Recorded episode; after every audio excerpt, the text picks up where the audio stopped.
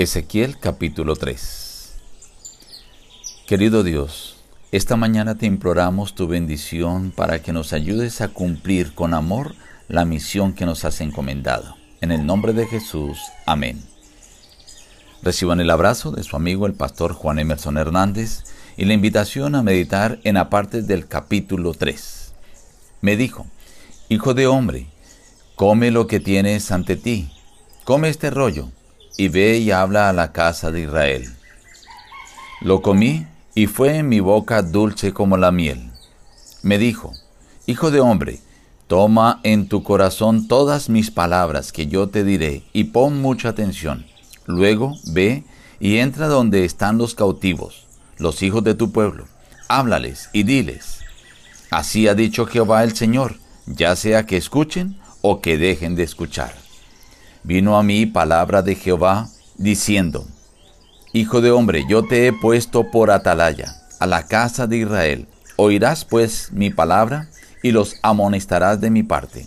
Cuando yo diga al impío, de cierto morirás, si tú no lo amonestas ni le hablas, para que el impío sea advertido de su mal camino, a fin de que viva el impío, morirá por su maldad, pero su sangre demandaré de tu mano. Pero si tú amonestas al impío y él no se convierte de su impiedad y de su mal camino, él morirá por su maldad, pero tú habrás librado tu vida.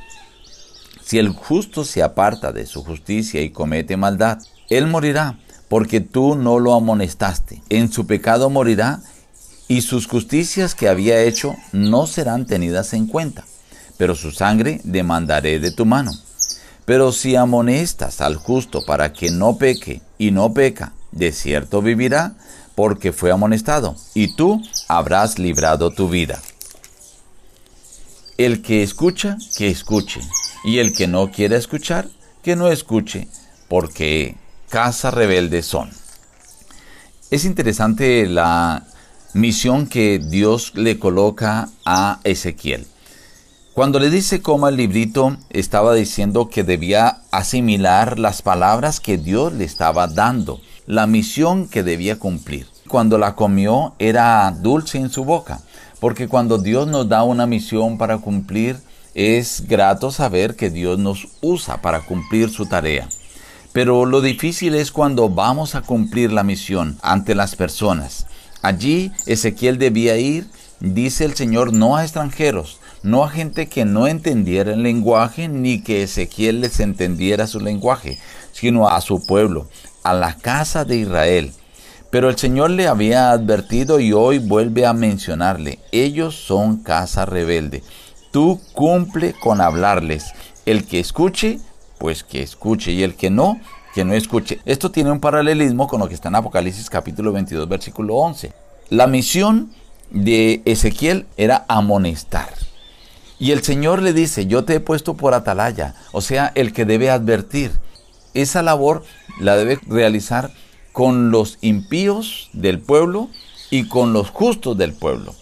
El impío porque hay que decirle con amor el pecado que está cometiendo. Si él entiende su pecado, se arrepiente de su pecado, dice el Señor, él se salvará y tú habrás librado tu alma. Pero si él escucha su pecado, que tú le dices, y no se arrepiente, él se perderá, pero tú habrás librado tu alma. Luego dice, el justo, si en algún momento se aparta de los caminos correctos y tú no lo amonestas, él finalmente se va a perder, pero la sangre de él yo la demandaré de ti. Pero si tú amonestas al justo cuando ha errado, él entonces se salvará, pero tú también habrás librado tu alma. Y el Señor le termina diciendo, recuerde, háblales. El que quiere escuchar, que escuche. Y el que no quiere escuchar, que no escuche. Esa era la responsabilidad de Ezequiel. ¿Sabe, estimado amigo? Esa responsabilidad también hoy es tu responsabilidad. Alrededor de tuyo hay gente justa y gente impía.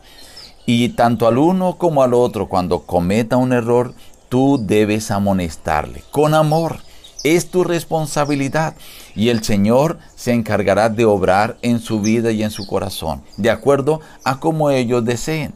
Si ellos se arrepienten y se convierten, amén. Si no se arrepienten y se convierten, pues se van a perder. Pero en ambos casos, si tú amonestaste a tiempo, si tú declaraste el pecado a tiempo, tú habrás librado tu alma, tú habrás librado tu vida. Y es lo que el Señor desea, que tú libres tu vida, que cumplas tu misión. Hoy debes cumplir la misión con amor. Esa es tu responsabilidad. Nos despedimos diciendo, busca a Dios en primer lugar cada día y las demás bendiciones te serán añadidas. Que Dios te bendiga.